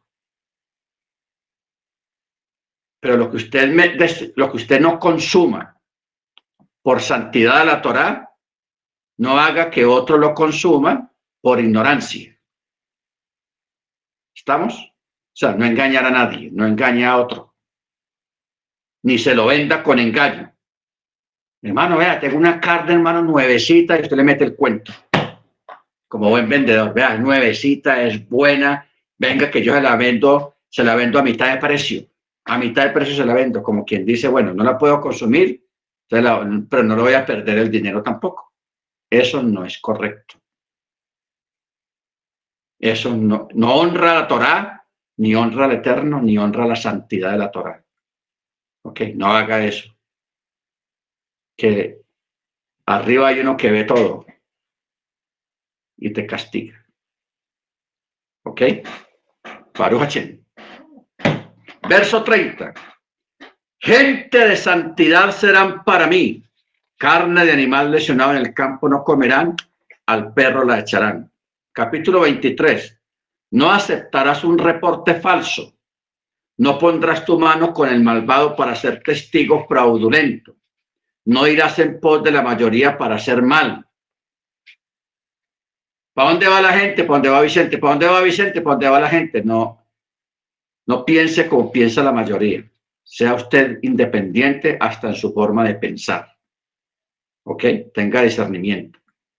No irás en pos de la mayoría para hacer mal y no responderás sobre un litigio cediendo a la mayoría para pervertir el juicio no concederás distinción al menesteroso en su litigio, o sea, la parcialidad, la imparcialidad. Si encuentras el toro de tu enemigo o su asno extraviado, no le dé pata. Ciertamente se lo regresarás. Le harás el favor. Si ves el asno de tu enemigo caído debajo de una carga, ¿te abstendrás de ayudarlo? No, ciertamente ayudarás junto con él. ¿Ok? No pervertirás el juicio de, tu necesitado en, en su causa. De una palabra falsa te alejarás. Al inocente y al justo no ejecutarás, pues yo no absolveré al malvado. No aceptarás soborno, pues el soborno ciega a los videntes y corrompe las palabras justas al extranjero no oprimirás. Al extranjero no oprimirás. Ustedes conocen el alma del extranjero porque ustedes fueron extranjeros en la tierra de Misraim. Seis años trabajarás tu tierra y almanecerás su cosecha, y en el séptimo la harás cesar y la dejarás yerma, y los necesitados de tu pueblo comerán, y el sobrante que dejen lo comerá la fiera del campo, así harás con tu viñedo y con tu olivar. Aquí está hablando del Shemitah, de dejar descansar la tierra al séptimo año. Seis días harás tus labores, pero el séptimo día te abstendrás a fin de que descansen tu toro y tu asno y se recupere el hijo de tu sierva y el extranjero. Verso 13. Sean cuidadosos en todo lo que yo les he dicho el nombre de, de dioses ajenos no mencionarán, ni será escuchado a causa de tu boca. Bueno, vamos a detenernos un momentico acá, porque nosotros en esto estamos como pelados. ¿Por qué? Porque tanto los hermanos en México como aquí en Colombia eh, vivimos dentro de una cultura muy religiosa católica donde a las avenidas, a los montes, a los corregimientos, a los pueblos, a las veredas, les ponen nombres de ídolos. En nombre de ídolos. Y eso es un problema para nosotros. ¿Dónde queda la dirección? No, la dirección que hay en la, la, la Morena, yo no sé qué, con la quinta. La Morena. Aquí arriba donde yo vivo hay un alto, que es la autopista, que se llama el alto de la señora. Yo le digo la señora, pues ya ustedes saben cómo se llama la señora. El alto de la señora. Hay pueblos aquí en Antioquia y en el país que tienen nombre de ídolos. ¿Ok? Que comienzan por ese, San, San yo no sé qué, San yo no sé qué, y aquí hay pueblos, pero así hermanos, con nombres de, ídolos. Y todos comienzan con San. Y usted sabe lo que acabamos de leer acá. Sean cuidadosos en todo lo que yo les he dicho. El nombre de dioses ajenos no mencionarán, ni será escuchado a causa de tu boca. Entonces, la recomendación, hermanos, es, en este caso, porque aquí alrededor de donde yo vivo, hay uno, dos, tres, cuatro, hay como ocho pueblos que tienen nombres de ídolos. Eso es tenaz. Y todos comienzan con San. Sangullito, Sangullita, San Entonces, yo siempre digo es el, el, ah, el pueblo ese de la señora. Yo le digo a los hermanos siempre así, es la señora o el señor. Ya implícitamente entienden de qué este está uno refiriendo. Cuando queda complicado y difícil, ponga un punto de referencia cercano al lugar de la señora o al lugar del señor, del pueblo llamado San. Porque de verdad es algo que debemos de cuidar mucho, el vocabulario, porque está claro el texto, el nombre de dioses ajenos no mencionarán, ni será escuchado de parte tuya hacia otros. ¿Ok?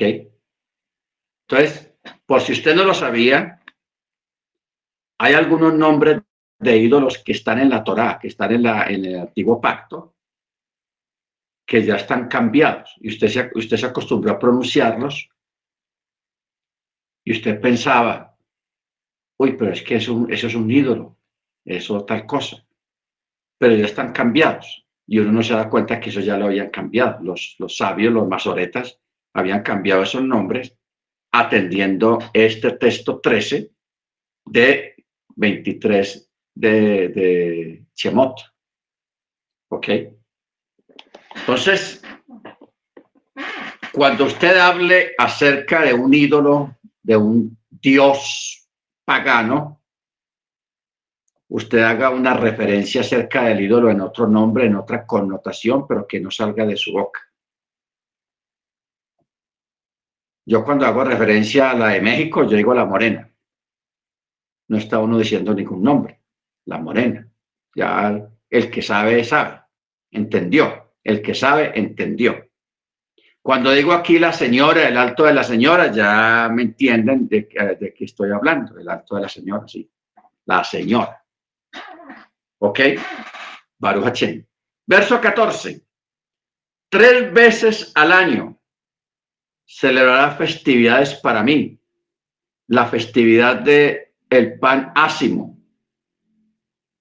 O sea, eh, Pexa guardarás. La festividad del panásimo guardarás. Siete días comerán panásimo como te he ordenado en la temporada del mes de la primavera, porque en él saliste de mi raíz y no se presentarán vacíos delante de mí. La festividad de la siega de las primicias y de tus labores que sembraste en el campo. La festividad de la recolección al término del año, cuando recoges tus labores del campo. Tres veces al año se presentarán todos tus varones delante de Yahweh, el Eterno.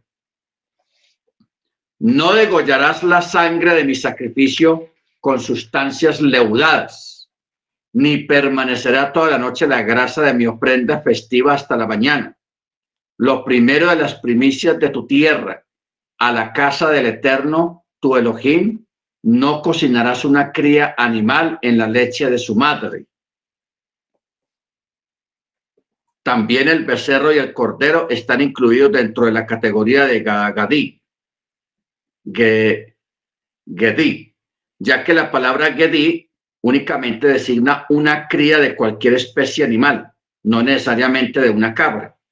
Esto se puede demostrar porque hayas que en varios lugares de la Torah está escrita la palabra Gedí y después es necesario especificar que ese Gedí es de las cabras. Por ejemplo, enviaré una cría, Gedí, de las cabras, la cría de las cabras, Gedí, dos crías de cabras, Gedí. Esto te enseña que en todo lugar donde se diga Gedí, sin especificar, dicho término también incluye al becerro y al cordero. O sea, cuando menciona la palabra cría de cabra, no solamente ese es particular y exclusivamente la cría de una cabra, sino también de otro tipo de animal que incluye el becerro y al cordero. ¿Ok? ¿Qué significa esto? Uno se refiere a la prohibición de comer carne cocinada en leche. y otro se refiere a la prohibición de obtener beneficio de esa mezcla. Y el tercero se refiere a la prohibición de cocinar la carne y la leche juntos. Perdón.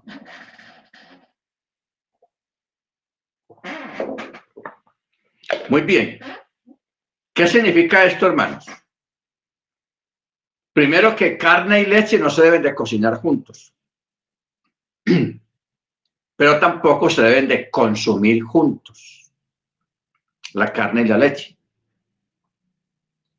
Lo primero es en obediencia al Eterno. Y lo segundo es por salud. Porque cuando una persona come carne y leche al mismo tiempo y lo digiere el organismo,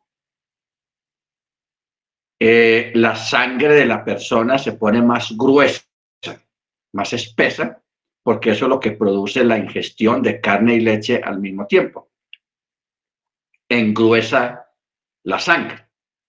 Y si una persona tiene colesterol, tiene las venas tupidas por colesterol o algún otro elemento, a la persona le puede dar una trombosis, lo puede dar un paro, eh, un derrame cerebral, porque la sangre no circula bien por el cuerpo por esa combinación de alimentos por esa combinación alimenticia que está teniendo en ese momento.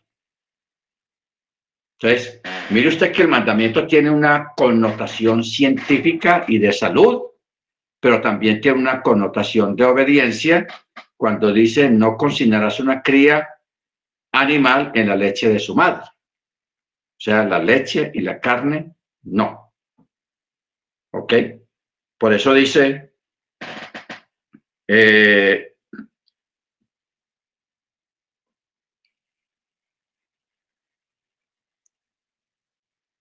cuando dice acá, dice, esta es la prohibición bíblica de oraita, oraita. Sin embargo, existe una prohibición rabínica de rabanán de comer cualquier mezcla de carne con leche, aunque no hayan sido cocinados juntos. Está buena la observación. Acuérdate que dijimos, uno se refiere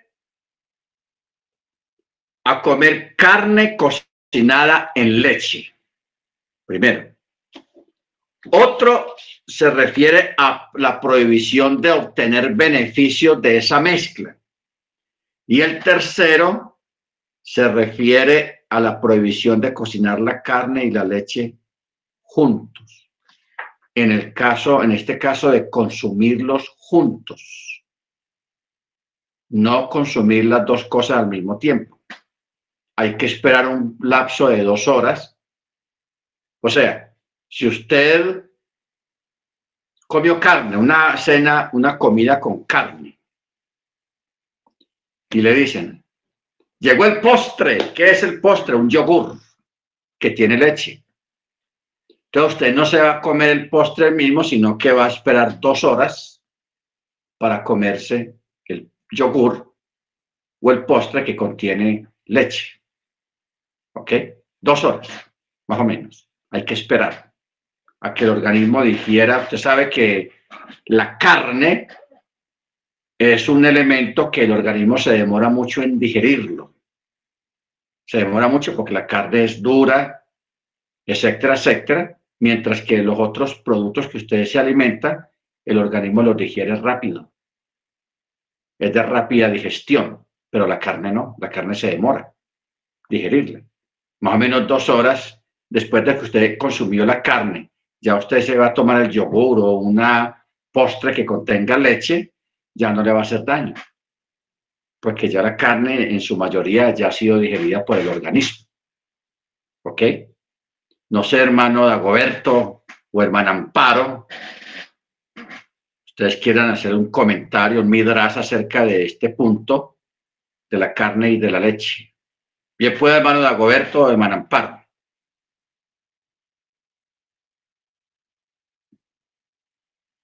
Shalom, brother. Shalom. Eh, pues generalmente, para que haya un metabolismo adecuado, se, está, se puede hablar hasta de seis horas, sobre todo cuando son productos eh, como este tipo de proteínas, las carnes, eh, y como generalmente pues uno consume carne en las comidas, el yogur ese, como usted bien lo dice, postre, se, se habla, se habla pues en, médicamente un adecuado metabolismo para este tipo de productos hasta seis, horas. Eh, probablemente ya después de las dos horas, como dice el, el, hermano, pues ya va avanzando bastante el metabolismo, pero para que haga el completo tránsito eh, gastrointestinal, para ese tipo de proteínas se puede hablar hasta de seis horas. Pues ya, con respecto, sí, señor, con respecto a, esto, según la Torá, tengo una pregunta. ¿Se asocia solo a las carnes rojas o digamos al pollo también? O... Eso iba yo, o sea, el hermano está haciendo, está haciendo una apologética. Yo había dicho, pues, yo me baso en lo que dice el texto acá, que los sabios dan dos horas pero yo quería llegar a esa parte que usted está hablando, la acotación que está haciendo en cuanto a qué tipo de carne es, porque si es una carne de pollo o carne de gallina y hay otro, todo depende del tipo de carne, porque hay unas carnes que son muy duras, que el organismo se demora más en digerirlos, por ejemplo, la carne de pollo o carne de gallina son carnes, llamámoslas, llamémoslas blandas, que son de fácil digestión. Pero hay otro tipo de carnes, de carne de res, que son de, más fuertes, más duras para la, la parte de la digestión. Entonces, si es pollo, lógicamente, pues puede ser menos el tiempo que se pueda tomar entre para consumir la, el, postre, llamémoslo postre, algo que contenga leche. Y ya cuando uno mismo se da cuenta de lo que uno está comiendo, porque hay unas carnes que son procesadas de una forma tal que son blandas, son blanditas las cosas de una manera tal que quedan bien blanditas y no le van a dar mucho trabajo al, al, al organismo para la digestión. para el procesamiento. Mientras que hay otras carnes que son muy duras, muy fuertes, entonces si se va a demorar, como usted dice, puede llegar las seis horas de espera para consumir algo que contenga leche. Usted tiene razón en eso. Porque la, eh, perdón, sí, hermano, perdón. Eh, pues, o sea, es, muy, muy válida el dato que, que usted da. Eh, porque sí, eh, yo me refiero a un tránsito intestinal completo. O sea, desde que se hace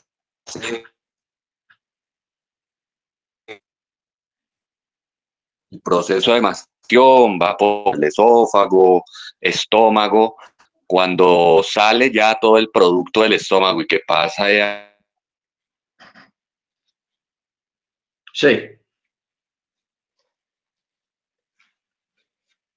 Se le fue la voz hermano Dago.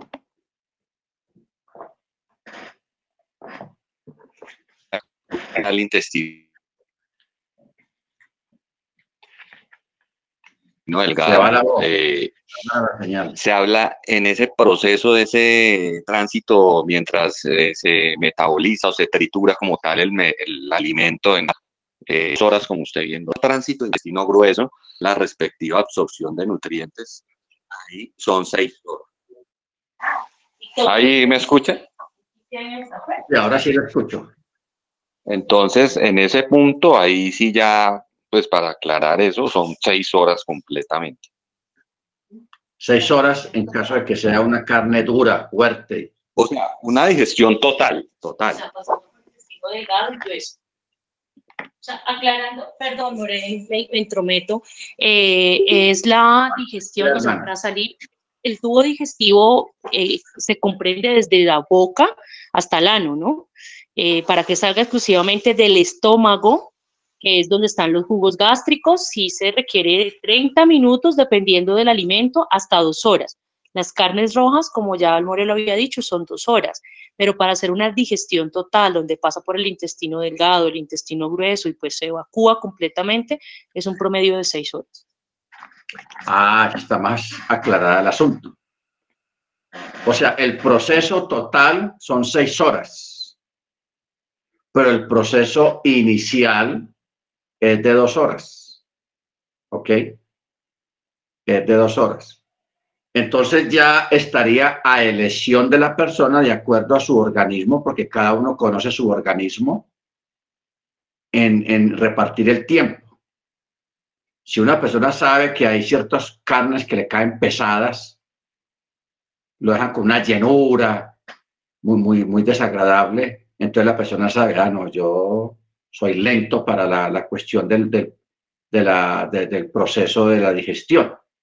Seis horas pero si es una persona que tiene una maquinaria ya en el estómago bien buena, porque es como dicen los sabios, el estómago o el organismo es una trituradora de, de comida. Eso es el estómago, una trituradora. Que el proceso de triturar comienza en la boca cuando uno mastica los alimentos, pero no todos eh, masticamos bien y a veces cuando se come con afán, a la carrera, se van muchos elementos muy grandes al, tracto estomacal y eso es lo que hace que se demore más, tiempo cierto proceso de ciertos tipos de alimentos. Pero el proceso total, desde el principio hasta el fin, son seis horas. Esa es la aclaración. Estuvo bueno. Gracias, hermano Dagoberto, hermano Amparo, por su aclaración. Está excelente. Bueno, pero ya saben, cuando se hace eso, no es conveniente o comer las dos cosas juntas, porque eso sí engruesa la sangre y eso puede producir la muerte de una persona o una hospitalización. Porque todos sabemos que hay frutas que no se pueden combinar, o sea, comerlas al mismo tiempo las dos. Hay frutas que no se pueden combinar y hay otras que sí, pero hay otras que no. Son, manda la persona al baño o lo mandan al hospital. Todo depende de las frutas que se combinaron. Bueno, mis hermanos, vamos a parar acá porque ya aquí ya se nos cayó el sol. Ya cayó el sol. Siempre nos quedó pendiente algunas cosas, pero yo espero que hayamos... Ah. Yo quería llegar acá, pero bueno, dejémoslo quieto. Una, una comida que se hizo allá en la montaña. Está ahí en el capítulo 24 de esta misma paracha. Eh, el Eterno invitó a Moche, dice el verso 9, 24, 9, y Moche y Aarón, Nadab y Abijú, y 70 ancianos de Israel, o sea, 74 personas, subieron a la montaña, el Eterno les dijo que subieran, y les puso un lugar, creó un lugar ahí, que el piso era de zafiro, brillante, y les puso una mano, una, perdón, una mesa gigantesca, porque estamos hablando de 74 personas, tendría que ser una mesa gigantesca con sus sillas reclinatorias, y allí el Eterno les puso comida, una, un banquete, una cena, allá arriba en la montaña, y dice que ellos comieron y bebieron y contemplaron la gloria del Eterno. Tenaz. Yo creo que esa es la mejor comida que esa gente comió. 74 varones, incluyendo a Moche, que fueron allá. Bueno, vamos hermanos a, hermano familia eh, Rubio Rodríguez, para que sean tan amables ahora que están juntos todos otra vez 啊。